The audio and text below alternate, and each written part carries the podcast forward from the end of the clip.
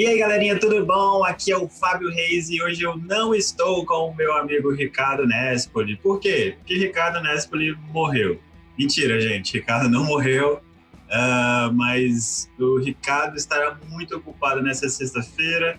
Nós tivemos muitas dificuldades para gravar o nosso episódio de hoje. Então, hoje não terá episódio, pedimos desculpas agora para vocês mas a gente já queria confirmar algumas coisas com vocês, então prestem atenção.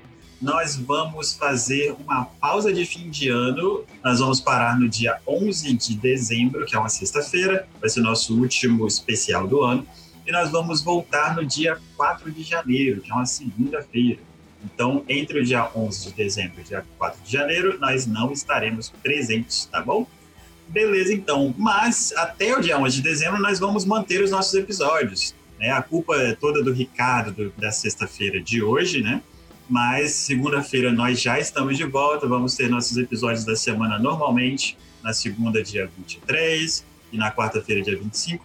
É, já vale dizer para vocês que no dia 27 nós vamos ter um episódio especialíssimo e nós vamos bater um papo com a Camila Valadão. Camila Valadão acabou de ser eleita a primeira é, vereadora negra da cidade de Vitória, no Espírito Santo.